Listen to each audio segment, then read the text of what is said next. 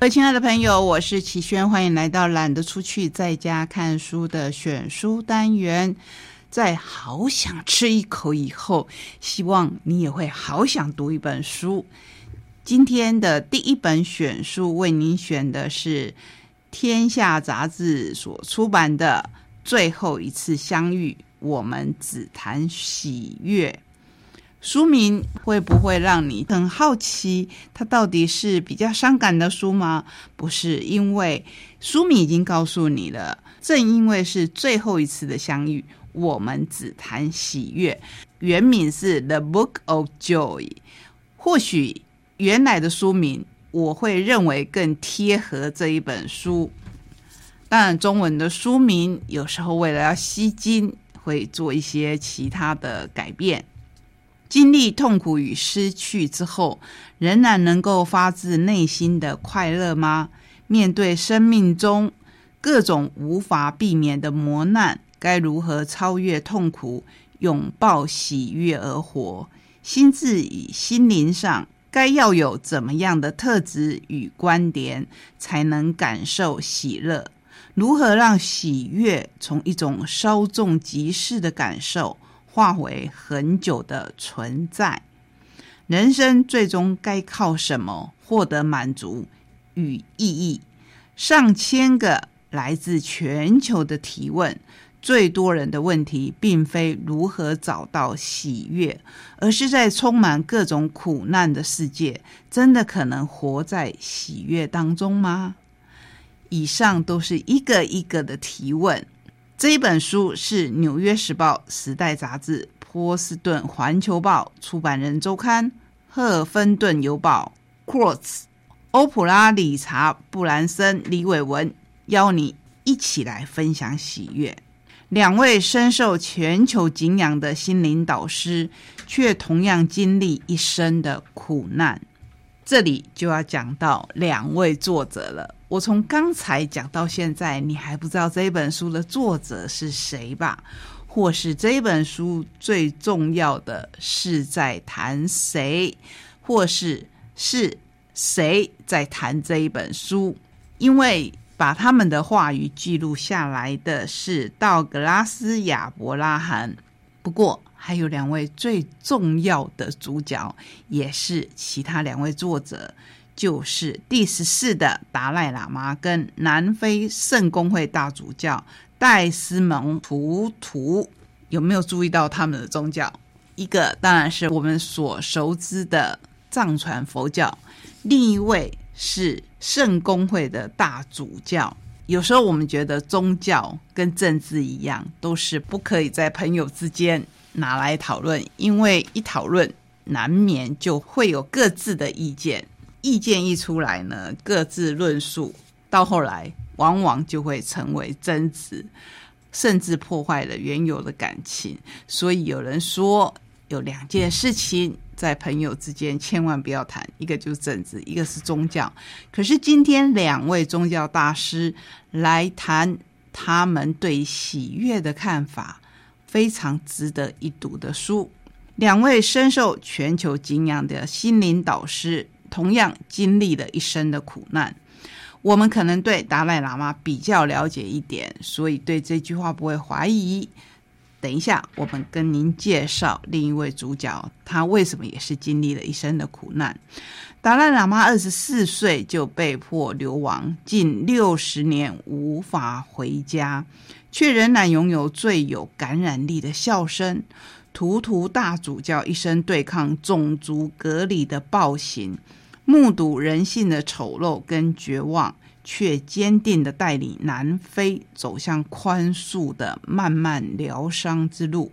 筹划一年以庆生为由，他们两人在印度达兰萨拉相聚五天，这可能是一生最后一次相见。他们却选择毫无保留的回答来自全球上千个关于喜悦的问题。年近九十，他们共同的体认是：人生无法免除必然的苦痛与心碎。可是，如果能够怀抱喜悦而活，即使困苦也不会变得冷酷；虽然心碎，也不会因此崩溃。让我们稍微停顿一下，你有没有这样的信心呢？即使困苦，也不会变得冷酷；虽然心碎，也不会因此崩溃。快乐无法外求，喜悦是一种面对世界存在的方式。就好像有很多人也会说，善良其实是一种选择。大主教从未自称圣徒，达赖喇嘛也称自己只是一介僧侣。他们的人生向往与你我并无不同，两人的人生看来充满混乱跟苦痛，却能在其中寻得平静、勇气与喜悦。他们说：“苦为人们所不能免。”但我们可以选择如何面对苦痛，我们都能学会在充满挫折与苦痛的环境，依然怀抱喜悦而活。书中除了两人时而幽默逗趣、时而深刻感动的对谈，分享他们对人生的体悟与许多真实的故事，也从探讨喜悦的本质，结合科学实证，分享跨越负面情绪的方法。这些负面的情绪包括什么？包括嫉妒、恐惧、孤独、焦虑、失去的苦痛等等，到获得喜悦的八大心灵支柱，分享他们穿越苦痛的智慧，同时列出他们日常安顿内心的功课，让读者也能学习感受喜悦。这一本书。我自己看了以后，完全同意他的结论，就是他不属于任何的宗教、任何的族群。这一本书只属于一个人，那个人就是你。你值得很久的喜乐，所以我们就来看看这一本书。达赖喇嘛他是藏传人民与藏传佛教的精神领袖，一九八九年获得诺贝尔和平奖。二零零七年获颁美国国会金质奖。一九三五年出生在西藏东北部贫穷的农家，两岁就被认定为达赖喇嘛转世。达赖喇嘛常年热心的倡导用世俗的方法培养人性基本的价值。三十多年来，不断与各领域的科学家对话与合作。他四处游历，推广慈悲、跨信仰理解。尊重自然环境与世界和平。目前他流亡在外，定居印度达兰萨拉。我其实对达赖喇嘛流亡之前的事情印象比较深刻的是，他说他小时候，因为他两岁就被认证是转世的佛佛，所以他就被带离父母的身边，到寺庙去生活。那我们可以知道，西藏的生活条件。不像我们所认知的那么好，即便是在所谓的宫殿里面，可是那么大的空间、那么高的地方、那么冷的天气，里面还是有老鼠流窜。对一个幼儿而言，即便所有的人都说他是高僧转世，可是到这个世界来，一切都还是要从头学起啊。我觉得这一点是我很佩服的地方。那我们来介绍我们比较不熟悉的戴斯蒙图图，南非荣誉大主教，在南非追求正义与种族和解时期，成为号召运动的重要领袖。一九八四年，也就是比达赖喇嘛还早，获颁诺贝尔和平奖。二零零九年获颁美国总统自由勋章。一九九四年。受曼德拉指名出任真相与和解委员会的主席，开拓新做法，使历经内战与压迫的国家得以向前迈进。他是长者领袖组织的创办主席。聚集全球领袖商议和平与人权的问题，世人公认图图大主教是良心的声音、道德的指标，也是希望的象征。他深切的关怀世界各地的人民，教导爱与慈悲。现在定居在南非的开普敦。当然，功不可没的，我们要来介绍作者道格拉斯·亚伯拉姆，是作者、编辑，也是出版经纪人。协助理想家打造更有智慧、健全、正义的世界。道格担任图图大主教共同作者和编辑已经超过十年，所以这本书经过他的安排，得以呈现在世人的眼前。在里面，如果你还没有时间好好静下来看书之前，我会先建议你看照片，因为在照片当中，这两位世界上很重要的宗教领袖，他们所呈现的幽默跟笑容，让我们看到了真的是打从心底的佩服。并且会跟着喜悦起来。让我们一起来看看作者序，也就是他们两个一起写的，与我们一同感受喜悦。为了庆祝我们其中一人的生日，到底是谁的生日呢？就请你自己来看，我就卖个关子了。我们在印度达兰萨拉相聚一周。享受彼此友谊的同时，也想创造一些东西，希望当成是送给所有人的一份生日礼。世上应该没有比诞生更叫人欢喜的事了。然而，人生却有这么长的时间耗费在悲伤、压力和痛苦当中。我们希望这一本小书能够邀请读者一同感受更多的喜悦与幸福。未来不会由黑暗的命运决定。未来由我们决定，每一天每一刻，我们都能开创或者再造我们的人生，以及全人类在地球上的生活。我们拥有这种力量。追求任何目标或者成就，无法带来长久的喜悦。财富或者名气，也不是喜悦的来源。喜悦只存在人心深处。我们也希望你能在内心发现喜悦。我们的协力作者道格拉斯·亚伯拉姆慷慨的答应协助完成这个计划，在达兰萨拉的一周负责访问我们。我们请他会诊了两个人说的话，再加入他自己的论述。如此一来，不只能分享我们的观点与经验，也能分享科学家与其他人至今发现的喜悦泉源。这一点很重要。同时，我认为也给了撰写者莫大的认同跟赞誉。你不一定要相信我们，没有错，不需要把我们的每一句话都奉为高念，因为包括我自己在读书的时候，我也会觉得说啊，我就是喜悦不起来啊，啊，我就是有时候会很不舒服啊。那如果再说，在这个疫情时候，我就是觉得很闷啊，是不是？所以。这种同理心，这种理解是很重要的。他们说，我们只是来分享两名来自不同世界的好友在漫长的一生中见闻和学到的事情。希望你用自己的人生去印证，看这一本书所载录的内容是不是真的。每一天都是重新开始的契机，每一天都是你的诞生日。愿这一本书为全世界的友情及所有上帝的孩子献上祝福，祝福你。这一边签名的是达赖喇嘛丹增嘉措以及南非圣公会大主教戴斯蒙图图。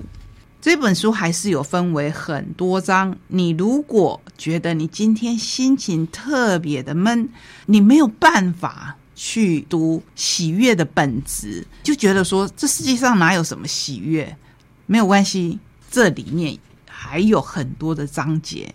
比如说，我们都是脆弱的，先承认这一点，先臣服于这一点，相信是一个很好的开端。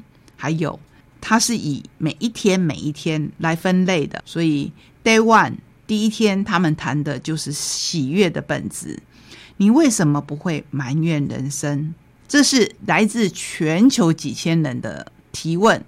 他们跟我们一样，都看到了这两位世人所谓的圣人经历的苦难，然后就会想：你为什么不会埋怨人生呢？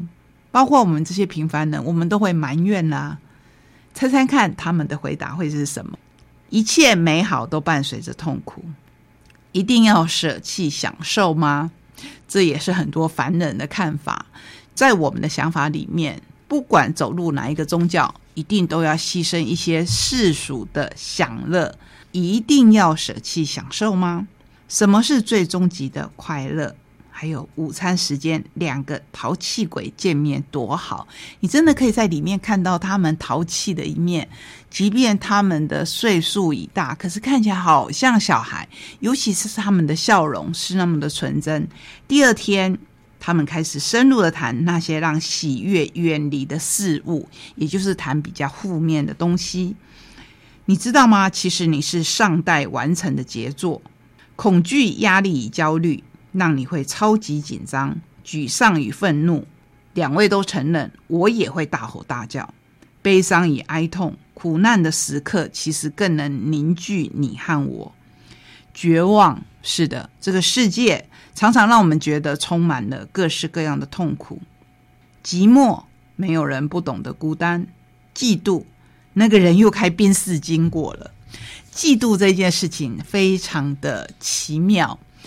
我曾经看过另一位印度的大师，他说的：“你的朋友在受苦的时候，因为他是你的朋友嘛，你会替他难过。可是当你的朋友成功的时候，你会更难过。为什么？因为嫉妒的情绪出现了。这个时候，到底要怎么跟你的内心和解呢？我觉得那一位大师说的很好，就是因为你把心力放在别人身上了。”你看他痛苦的时候，你会为他不舍；他喜悦的时候，你自己痛苦了。为什么？因为你在嫉妒他。如果你把所有的情绪都拉回到自己身上，而不是让别人来影响你的情绪呢？其实就不会出现这些东西，对不对？这本书值得一读再读。最后一次相遇，我们只谈喜悦。我们是不是也可以把它扩大成我们在人世间？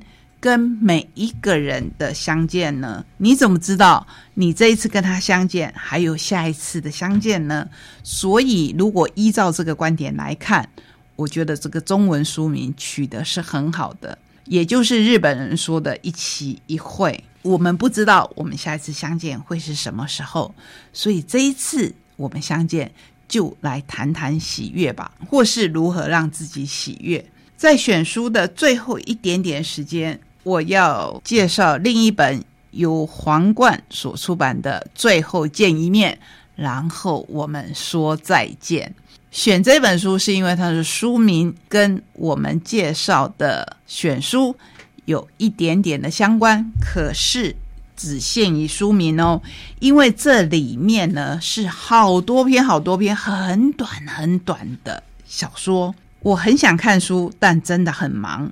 很累的时候，一看长文就觉得痛苦。你是否曾经有过如此的感受呢？这一本书是集结了每个人都能轻松阅读，刚刚好一百四十日文字的超短篇小说集，是我从至今超过一千篇的创作中精选出来的作品。大家可以自由阅读，每一页都是一个独立的故事，所以你想从哪里看都可以。介绍一下作者神田林，出身熊本县，二零一七年开始在推特发表刚刚好一百四十个日文字的故事，时而引起感动，时而令人感伤，受到读者的热烈支持，追踪者将近十四万人，其中人气最高的贴文两年又一个月。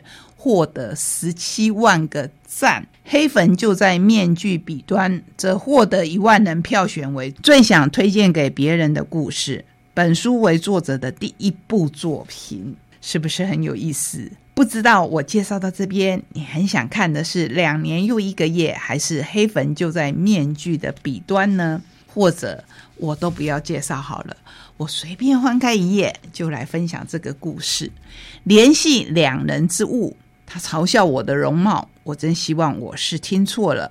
脑海中响起玻璃破碎的声音。我从包包中拿出备份钥匙，说：“分手吧。”然后放在桌上。等等，我们都交往三年了，不要因为这种小事。他还在笑。没有什么东西比恋爱更细腻了。我们之间只靠爱恋之情联系着啊！就这样一篇短短的文章。有没有让你可以有无限的想象？你会觉得这个女生很小气吗？只因为她说她的容貌不好，可是女生优美的心思就觉得说，我们的爱恋不在了，我们情人之间靠的就是爱恋啊。所以每一篇真的都可以让你看得很快，可是想得很久。这是我觉得非常理想的阅读选择。今天介绍给你两本选书，他们的书名有异曲同工之妙。一本叫做《最后一次相遇》，我们只谈喜悦；一本说《最后见一面》，然后我们说再见。希望这两本选书可以让我们更珍惜我们跟所爱的人每一次的相见。